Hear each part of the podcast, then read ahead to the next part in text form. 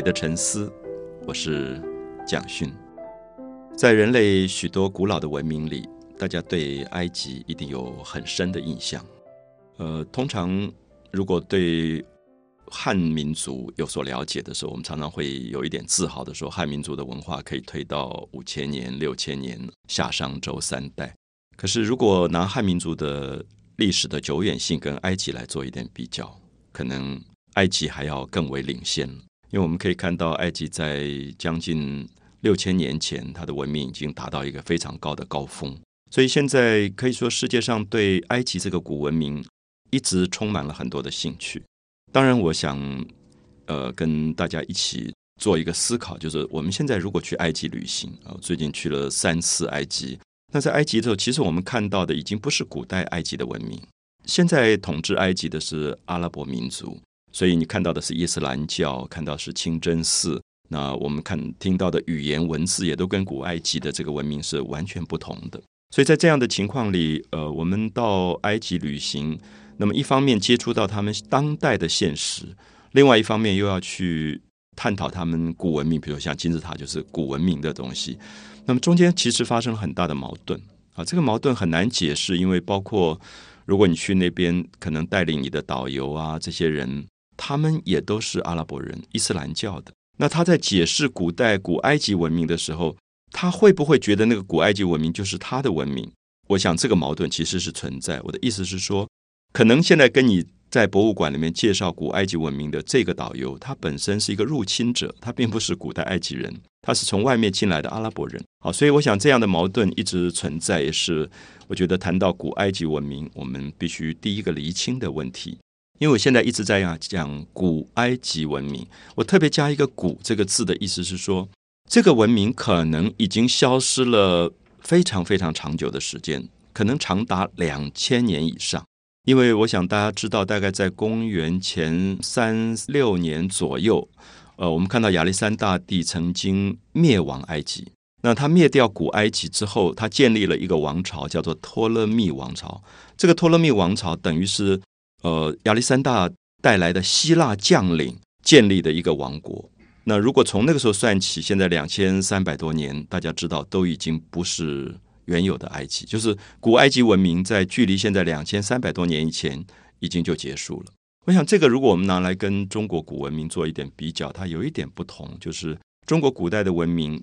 比如说我们说汉民族，它后来虽然有不同的民族的加入，可基本上它一直。有一个长久的传统，或者我们讲一点最明显，就是古埃及的文字，今天是大家完全不认识的了啊！它是一个已经失去被解读可能的这样一个古埃及文字。那么现在跟现在的埃及文字之间没有任何的关系，现在的埃及文字就是阿拉伯文。可是我们注意一下，我们今天看到甲骨文，我们看到夏商的文字，它跟现在我们用的汉字还是有关系。我想这是很大的不同，就是特别希望大家了解到，探讨古文明的时候，我们有一个角度是说，这个古文明是不是一直活着？比如说，我们接下来以后会谈到黄河流域的这些古文明，我们会发现，这个古文明到今天，它使用的文字或者它部分的语言，它是在一脉相承。当然，中间有部分的改变，可是大部分讲起来，我们写今天写日月的日这个字，跟甲骨文里的日没有太大差别。它是延续下来，可是我刚才提到埃及的古文字，其实现在是无法解读了。当然，有人在努力的解读啊。我们知道，大概在呃十九世纪，也就是拿破仑打埃及之后，引发了一个埃及的狂热，很多的学者开始探讨这个埃及的古文明。那么当时法国有一个文字学家，一个古代的语言跟文字学家叫呃商波良啊，商波利用。那这个人是从小是一个语言天才，他精通好多好多语文，包括古代的希腊文，因为当时希腊文能够读得懂懂的人也不多，他精通古希腊文。那么后来在这个埃及就发现了一块石碑，那我们称它为 Rosetta 啊，罗塞塔石碑。这个罗塞塔石碑当时是被呃法国人找到，本来要运到罗浮宫的。后来这块石碑就被英国人，因为当时英国跟法国都在抢埃及的这个统治权，所以就被英国人抢走。所以如果现在大家要看这一块罗塞塔石碑，你要到大英博物馆。如果你到大英博物馆，你发现它第一层楼的埃及的部分里面有一个挤满了人在看的东西，你走近看，也就是一块破破烂烂的石头。其实很多人很讶异，说怎么会这么重要？因为它就是一般人称为解开埃及古文字的一把钥匙，叫做罗塞塔石碑。那么，为什么我们说罗塞塔石碑是解开古埃及文字的一把钥匙？因为这块石碑是托勒密王朝的时候，刚才提到亚历山大帝灭掉了古代的埃及王朝，建立了一个新的王朝，叫托勒密王朝。那么，这个托勒密王朝不是古埃及人的文化，是希腊人建立的国家。所以，当他们在颁布国家的政令啊，比如说，呃，国家最近有一个什么什么样的制度，那么希望老百姓能够遵守，他要颁布文告的时候，他不能完全用希腊文，因为完全用希腊文，底层的民众看不懂。他也不能完全用埃及文，因为用完全用古埃及文又表示他不是新来的统治者，所以我们看到有一点，我们这样举例吧：一八九五年台湾割让日本以后，日本统治台湾，他政府的文告一定用日文跟汉文两种，那表示说日本统治台湾了，可是他又承认汉文也是当地老百姓使用的文字，可能就并用。那么这个罗塞塔石碑上是有上面有三种文字：古埃及文字、希腊文字跟科普特语。啊，科普特是当时的一个特殊地区的一个一种语言，科普特语。好，商波良这个刚才讲的商波利用这个法国的语言学家，他因为精通希腊文，他就利用希腊文去解读了古埃及文字，这样子才把埃及文字做了第一次的一个现代的解说。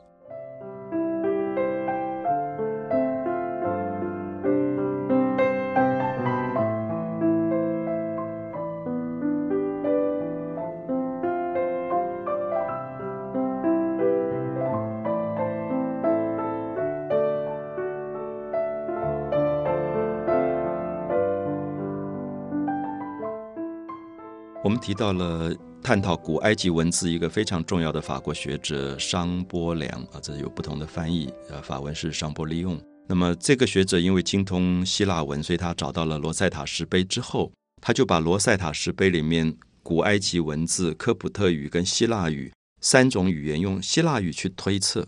啊。比如说，我们今天如果有一个石碑上同时有汉字、有满洲文字啊，清朝初期的满满文。那可能我们现在读不懂满文，可是我们可以用汉字的意思来推测满文它的文字结构跟它的语言模式啊，所以因为它的内容是一样的，就是同一个政令，政府颁布的一个文告，那么他用三种语言来昭告天下的时候，我们就可以用其中一种我们懂得的语言来推另外一个文字，所以他在里面找到了一个最重要的东西，就是克利奥派特拉。那这个 Cleopatra 这个字，希腊文里面是拼音的。那么他发现这个所在的位置在埃及文字里面，它就是也是一个拼音文字。因为克里奥派特拉是当时托勒密王朝最重要的一个女王，所以她的名字被保留在这个石碑上。所以他发现，在古埃及文字、希腊文跟科普特语里面都有这个文字，所以他就开始解读了。他发现古埃及文字跟我们想象很不一样。我们通常看到古埃及文字有一个猫头鹰啊，有一个什么，我们都说象形文字，非常漂亮的象形文字。甚至比我们看到中国古代的甲骨文的象形还要漂亮。可是商商波良的研究是发现那些形象其实是字母，它是拼音文字，所以他就把克利奥派特拉这几个字给拼出来。那么这样拼出来以后，他就可以用拼音的方法慢慢把很多很多字拼出来。他最早拼出来都是很多古代的国王的名字。因为他也发现，只要是国王，他的名字外围会有一个像戒指一样的圈圈。现在有人翻译成“王名圈”，就是王的名字外面有一个圈圈，那么表示说这个人的地位是很特殊的，有有点像我们古代呃运用汉字写某一个人一个伟大的人物的时候，你前面要空一格，表示尊敬的意思。那么埃及人就在旁边打一个圈圈。啊，把这个名字圈起来，表示他是一个地位崇高的法老王，所以他就开始解读了很多埃及古代的国王的名字，然后也开始把一些字母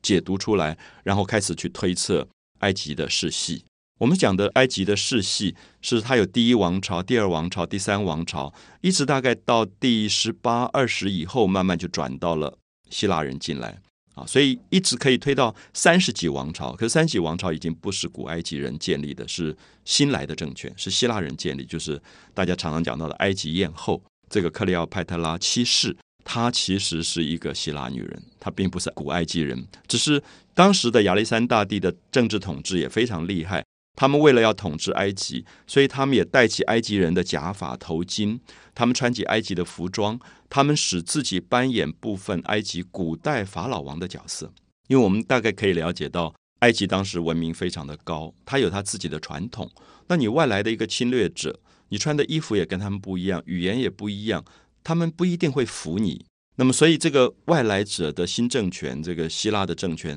他们很聪明，就是说他们就是赫鲁斯的后代。所谓赫鲁斯，就是在埃及神话里面这个第一个承接神的意志来到人间的一个法老王。那如果大家在埃及旅行，会看到有一个老鹰的头、人的身体的那个，就赫鲁斯。所以后来连埃及女王。埃及艳后她自己都把它打扮成赫鲁斯的样子，那表示说我们并不是外来政权，我们是合法被受命来统治埃及的。那么埃及人就相信了，因为古代很多的政治是跟神权结合在一起，所以我们大概可以从这些角度里了解到，古代的这个埃及文明，它距离我们时间这么久，而后来由于这个呃罗马兴起以后，又把托勒密王朝灭掉。那我们可以看到，埃及艳后等于是最后一个对埃及古文明还做部分的挣扎的一个女王。她统治的时期，为了要保有她自己的权利，她去跟罗马的大将凯撒生孩子。后来又凯撒失败，又跟安东尼在一起生孩子。其实他一直在利用他自己女性的一些特征，掌握他的统治权。可是最后还是功亏一篑。我们看到，到了罗马再晚一点。整个埃及就灭亡掉，完全变成罗马的一个省啊，罗马的一个省。所以两千年来，大家遗忘在地底下的这个古埃及文明，刚才提到，一直要到拿破仑的时代，才开始重新又引发了大家好奇的热潮。那为什么会有这样的现象？我想这里面牵涉到拿破仑是一个很精彩的统治者。他并不是一个我们想象一个粗鲁的军人，大家都认为拿破仑会打仗。可拿破仑到埃及去的时候，带了二十三个考古学家。那曾经在台湾展出过的古埃及文明的东西里面有绝大部分是当时拿破仑带领的这个考古队，他一方面打仗，一方面做地底下的挖掘，然后编出了六大本的埃及记行。就是很多对金字塔的研究，对古代埃及神殿的研究，古代埃及美术文字的研究，全部保留在这六大卷的书里。我记得那一套书在台湾的国父纪念馆还展出过，很多朋友可能在现场也看到过。那么，这是建立近代埃及学的第一套伟大的著作，是由拿破仑直接任命的一些学者来编撰的。所以，我们也知道，埃及在这样的情况里，变成了一个好像重新引发大家的。热情的一个一个考古的重点。那拿破仑自己当时也非常爱好埃及的古文明，他把很多家具的设计都引进了埃及当时的一些人面狮身啊这些造型出来。所以我们可以看到一时引发的这个埃及狂潮，那么对于近代对埃及的考古来讲，是一个非常大的推动的力量。因为我们可以看到。已经有四千三百年历史的这个吉沙最有名的金字塔，可能大家在电视上、在明信片上常常看到的。因为埃及金字塔其实很多，可是我们呃真正看到的，常常图片里最常介绍的是吉沙金字塔，就是开罗呃出城以后往西走的，过了尼罗河以后最重要的这个吉沙金字塔，其实有三座，三座排在一起的吉沙金字塔。那么这三座金字塔距离我们现在有四千三百年前。所以我们可以想象看，说世界上在四千三百年前，其实地球上没有几个文明，可是埃及已经懂得用数学、用几何学、用建筑的力学盖出这样惊人的一个金字塔。这三个金字塔全部是四四边等长的，等于是一个角锥体。它如果没有极度高明的数学，根本算不出来。而且现在最惊人的发现是，它四边的方向啊，四个边长，每一边边长大概是一百三十五公尺长。那么这四个边长完完全全是我们现在方向上所谓的正北、正南、正东、正西。我们知道人类要掌握方向都不是那么容易的事，因为你在几何学上要有很好的丈量的方法，你才能够掌握到刚刚好的正北、正东、正西、正南。而且这里面绝对牵涉到天文。因为你怎么去定位正北，你可能跟星有关；你怎么去定位正东，可能跟日出的方向有关。那么这些都要在很精密的计算当中，最后要把它完整的体现在一个金字塔上。所以金字塔现在一般朋友去观光旅游，可能不觉得，觉得只是好玩。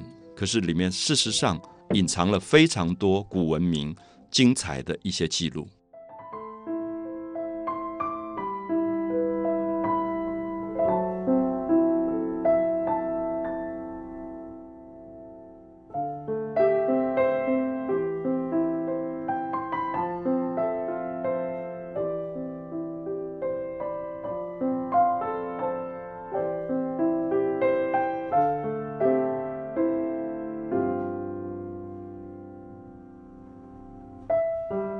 提到了在开罗附近的这个最有名的吉萨金字塔，因为它是现在被认定是古夫王所造。那古夫王在历史上，大家可以推出他的年代，就距离现在四千三百年。可是，呃，我们看到最近有一些科学家，他们出了一本书，叫《上帝的指纹》，那么一直在希望做一个探讨。这个探讨就是说，认为地球上的文明并不是第一次的文明。它可能在浩劫，比如说浩劫可能包括地震，包括呃洪水，就是整个文明毁灭以后重新再来过一次。他们认为，在这个洪大洪水之前，有可能存在着另外一个文明，所以他们用上帝的指纹，就是说，好像创造这个，如果是上帝的创造的话，他留下了一些痕迹，让你知道人类现在几千年的这个文明之前，其实还有高度文明的发展。那么这样的推论当然还没有到结论的可能啊，就是大家。不必立刻相信这一定是百分之百正确。可是我们在这个读这个书的时候，看到这一批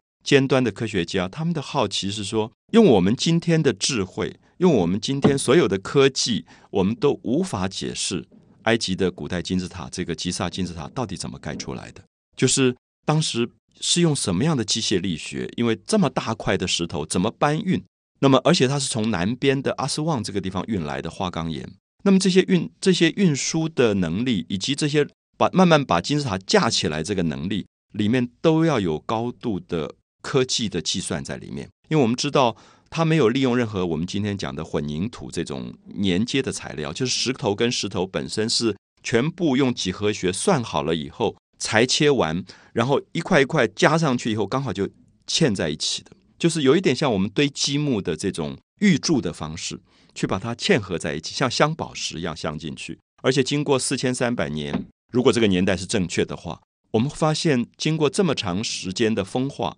石头跟石头的缝隙，一张纸现在都插不进去。它可以密合的准确度到这种程度。那这是一般现在的建筑学家认为，我们现在的建筑都做不到这种程度。可是埃及人四千三百年前是靠什么能力完成？所以他们一直认为说有一个更高度的古文明存在。那么，可是，在可能大洪水啊之类的浩劫之后毁灭过，所以金字塔还留下来了。可是很多其他东西我们不知道了，所以做这样推测。那么在这本书里面也曾经提到，我们到吉萨去参观金字塔，都知道旁边有一艘很大的船，而这个船它特别指出，这个船的规模不是尼罗河河流里的船，它是在汪洋大海里面可以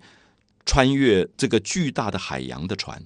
就是尼罗河的船不需要这么大，因为河流靠岸很近。那么只有海洋里的船需要这么大，所以这这艘船现在留下来了。那如果它是四千三百年前的造船术，这个造船术也是不可思议的惊人的状况。所以在《上帝的指纹》这本书里面也特别提到说，呃，他们认为埃及古代建金字塔的方法是跟这个造船术有关。也许大家听起来很不解。金字塔怎么会跟造船有关？因为在造型上这么不一样。可是我这一次去埃及的时候，我进到埃及的金字塔内部去看，我发现的确是，就是我们假设说坐船的话，把很多的木头一个一个往底下坐，往船舷两边坐，最后会形成一个尖。船在底下跟水面接触的地方是一个尖状的东西。好，我们现在做一个假设，把船翻过来，它就是一个金字塔的造型。所以金字塔内部的石头就是一块一块落上去的。我可以很清楚看到，这个整个视觉上一块石头跟另外一块石头的关系，就像船的木板跟木板的叠压，最后形成的这个尖。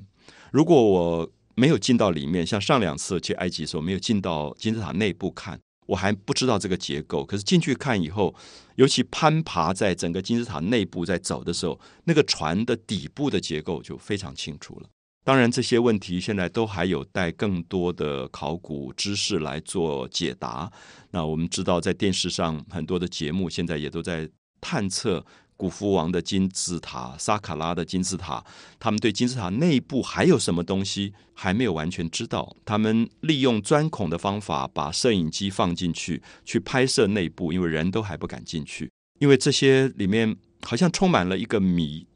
金字塔对我们来说是一个古文明的谜，怎么盖起来的？这些盖起来这些金字塔到底要做什么？那么据说当时是为了宗教上，他们相信人死掉以后，他的灵魂叫做卡走掉了，所以要把他尸体做成木乃伊，放在金字塔最中央的部分。他们认为那个中央的部分是最通灵的，而且他们有一个很细的小孔。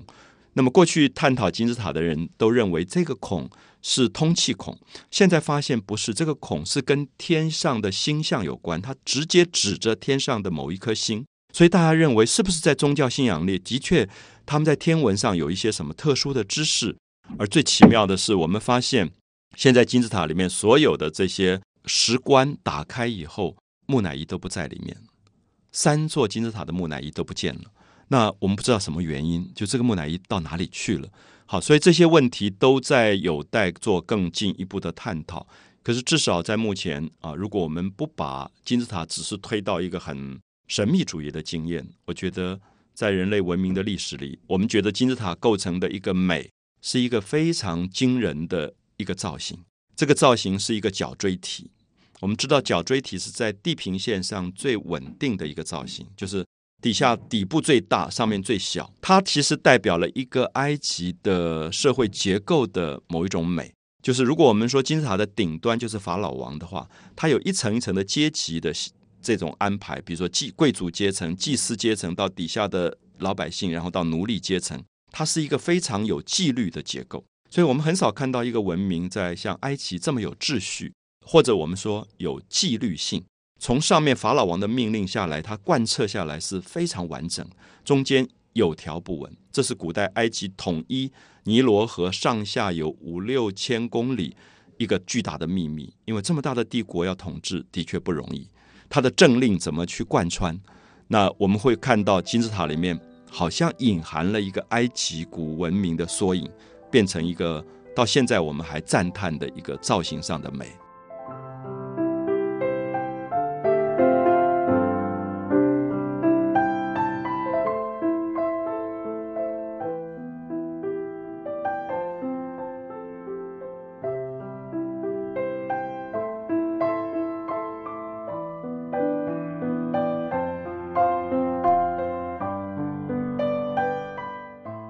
我相信很多朋友都对去埃及旅行有很大的向往，那也有很多朋友应该已经都去过了。那在我所介绍的这个吉沙的金字塔前面，很多人站在那边时候那个发呆的感觉，我常常觉得它变成一个很奇特的记忆。就是不管他看过多少次电视影片，不管他看过多少次明信片，他到现场以后他就呆住，因为他没有想到这么大，就这么庞然巨大的一个角锥体。它是四千三百年前人类用他的手完成的一个造型。那么，所以我有时候很想跟朋友探讨，什么叫美？美是会让你震撼的东西，美是让你在他前面发呆以后，然后讲不出话来的一个东西。你不知道什么原因，你好像忽然记起来自己生命里面一个很深沉的东西，忽然觉得你可以跟这个金字塔对话。所以我通常到现场。除了做一些简单的历史上背景的介绍以外，我就会给大大大家很多时间。我说你们在旁边走一走，自己去感觉一下那个空间啊，就宇宙里面有一个这么伟大的量体在你的面前，它不是一个小小的角锥，因为你在明信片上你看不出来，它这么巨大，比你高这么大这么多倍，然后你忽然感觉到自己的渺小。那么这是我们说美，常常是因为人用他的手完成了一个。工作这个工作的是高难度的工作，这里面的高难度包括了我们说各种科技的结合啊，几何、天文、历法。那么这个历法是说，现在大家都发现这三座金字塔在某一年、某一个月当中、某一天，它三座金字塔刚好是天上猎户星座中间腰带的三颗星的方位，它是跟天文之间有这么密切的关系的。所以这些都是今天古埃及文明对我们，我们会用“不可思议”这四个字去形容的原因，因为的确是不可思议。因为我们到现在，我们的科技无法解释。我到南部的卢克索，卢克索的这个重要的神殿，这个神殿是兰姆西斯二世的神殿，它一共有十个塔门啊，这个门大概都高度到十公尺左右，宽度大概有三公尺，有十个，你一层一层进去，进到里面就是兰姆西斯跟两个神的像坐在那里。我们会发现每一年的春分跟秋分，就是中国历法里的春分跟秋分，太阳的光是直接照进十道塔门，刚好照在兰姆西斯的脸上。那么到现在为止，大家无法解释。古代的天文学怎么可以计算到精准到这种程度？那这是我们说古文明的谜。而我用一个字来解释说美，就是我们感觉到的美常常是不可思议的。你觉得理性可以判断的事情，你都不觉得那么美；你觉得超越理性之上的东西出现的时候，你觉得不可思议的时候，你会说：“哎呀，真是美！”就像我们前面说过，我们面对夕阳的时候，感觉到那种灿烂的美，你觉得画家都画不出来。那这个时候你会用美去形容它。那么，所以美存留在人的呃历史当中，其实一直是一个非常难以形容的感觉。而这个感觉在古埃及文明里面，它用了非常精准的一种近于数学的完美度去表现在金字塔上。所以我相信，所有的人只要一讲到埃及，你脑海里面出来的一个形象就是金字塔，一定是金字塔。那世界上没有几个民族留下一个造型，这个造型是跟他的民族记忆有这么密切的关系的。比如说，中国有一个就是长城，我们知道长城它也是一个一个造型。那西方人，你跟他说，哎，你觉得你对中国的感觉是什么？那他一定会说啊，长城就是最普通、最大量的一个记忆，就长城。那么这些，我称它为一种民族的美的符号，它已经超越了。所谓的朝代啊、兴亡啊这些事情，它变成一个永恒符号啊，就是埃及的金字塔、中国的长城。那么这些就是人类用手在地球表面上留下了一个它存活过的痕迹，而这个存活的痕迹已经所有的历史都过去了，最后变成一个美的记忆跟美的符号。所以我记得我自己站在金字塔前面的感动，跟我站在长城前面的感动其实是一样的。就是那个天苍苍，野茫茫，你忽然看到人类用他的手可以做出这样的符号。可是我也常常比较金字塔给我的感觉跟长城给我的感觉其实很不一样。因为金字塔里面有一种，我常常觉得里面有一种绝对性。所谓的绝对，就是说金字塔是一个坟墓，它是一个对抗死亡的符号记忆。所以他把木乃伊放在里面，然后他用一个封闭的三角形去把这个身体保护在里面。好像他的意思是说，他拒绝死亡，他要用这个东西去对抗一个时间，让时间不要在人的身上继续衰发生衰老这件事。可在长城的面前，我们觉得长城是一个攀爬着大地的一条线，这条线好像无始无终的感觉。我在不同的地方看到长城，可是你会发现长城你看不到头，看不到尾。它的惊人是说，它让你觉得人类可以在地球上做一条这么长的线，五千公里的线。那么等到这个美国登陆月球以后，呃，这个太空人回来告诉我们说，在月球上回看地球，人类手做出来的东西，唯一看得见的只有长城，因为它这么长的一条线，就是说它不是自然的一条线，因为河流可以很长，可这条线是人用他的手做出来的一条线。我用这样的方法来解释金字塔之所以美，长城之所以美，是人在地球上留下了一个他文化的记忆。我们称它为美，我们也不太知道这个“美”这个字到底意思是什么。可是，也就是说，它集合了文明的所有高度的发展，最后留下一个永恒不朽的一个符号。所以，当这些历史文明都过去了之后，即使我们作为一个观光客，我们对埃及的古文明一无所知，可是很奇怪，你只要站在那个金字塔前面，你立刻会觉得被震撼，啊，会被震撼。那么，还有在金字塔吉萨金字塔前面的这个狮身人面像。用一块这么完整的巨大的石头雕刻出来的一个像，而这个狮狮身人面是面对正东，所以可以说四千年来他一直看着太阳从他的眼前升起，它变成了一个跟历史的对抗的一个形式。所以都因为这样的原因，使得我们今天看到，不管从物理学、从考古学、从社会历史学、从天文学各方面，所有的专家站在金字塔前面，都发出一声赞叹的声音，觉得真是美极了。那这是埃及人留下在历史上的一个美的记忆。那我们也希望用这样的方法重新去探讨古埃及文明可能对我们今天发生的影响。美的沉思，我是蒋勋。